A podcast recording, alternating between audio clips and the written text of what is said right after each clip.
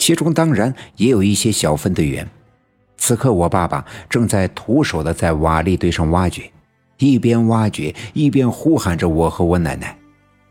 人们不用多问，也能知道这一定是我奶奶和我被坍塌的磨坊给埋在了下面，赶紧七手八脚的帮着搬运房梁和石头。一些身体弱、力气小的人呀，会赶紧四外的去喊人。不一会儿，人们从四面八方赶来。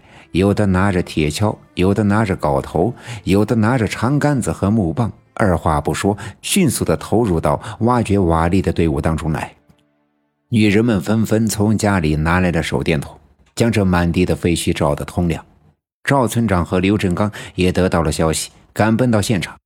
刘振刚想得周到，还带来了药箱，准备一旦人挖出来呀，好立刻进行急救包扎。幸亏这座磨坊原本就不大。只有四面的石头墙和已经残破的露天了的屋顶，再加上人多力量大，很快就挖到了下面，露出了石磨和碾子。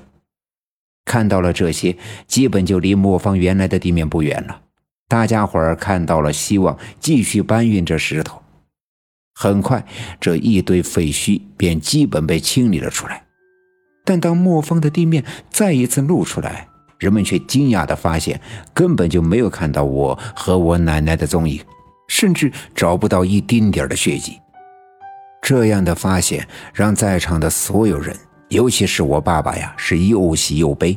喜的是，既然没发现任何我和我奶奶的痕迹以及血迹，那就证明我和我奶奶没有被坍塌的房子掩埋，或者屋子坍塌的时候呀，我们俩已经跑了出去。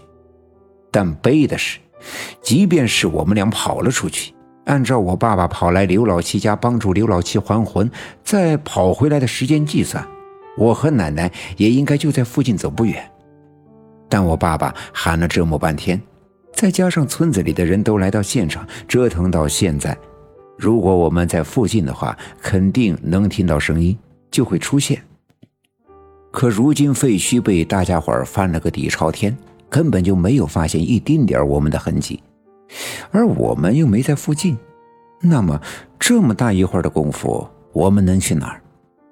我爸爸想起了他冲出磨坊的时候看到的那个巨大的龙卷风，难不成这祖孙俩被这大风卷走了？如果是那样，那岂不是会更加的凶多吉少？一时间，我爸爸手足无措。一转眼的功夫，老人和孩子都消失得无影无踪，生不见人，死不见尸，怎能让人不着急呢？一些小分队员和热心的村民们纷纷拿着手电筒四外的寻找，呼喊着我奶奶和我。磨坊的后面是一片开阔的农田，手电筒一照便能够望出去很远。可找了一阵子呀。仍旧没有任何的结果。赵村长从一个小分队员的手里接过手电筒，绕着这堆废墟前前后后的绕了两圈，也没找到什么蛛丝马迹。赵村长绕回我爸爸的身边，皱着眉头想了想，灵机一动，对我爸爸说：“哎，老二呀，我记得你跟你妈学过会打石呀。”以前谁家丢个牲口、丢个啥东西的，你们娘儿俩呀都能给找到。不如你现在试试。一句话提醒了我爸爸。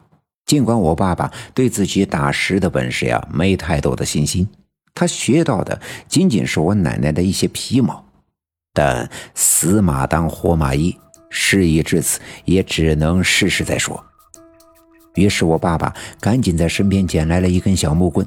蹲在地上，赵村长用手电筒照着我爸爸在地上一道道的画了几个竖道，然后又画了一些圆圈，将这些竖道三三两两的圈上。这打石是一种古老的方法，尽管其中只有一些竖线和几个圆圈，没人知道这到底该怎么解读。即便是学会了这方法的人呀。譬如我爸和我奶奶，也只是在看到了这些圆圈和竖线的时候，会感知到一种说不清的信息。也正是这信息，一般都会将要寻找的人或者东西的方位啊给指示出来。我爸爸皱着眉头，仔细地盯着地上自己画成的竖线和圆圈，希望能从其中呀得到一些指引。可盯了一阵子，他站起身，自言自语地说：“啊，怎么会是这样呢？怎么，怎么会是这样的呢？”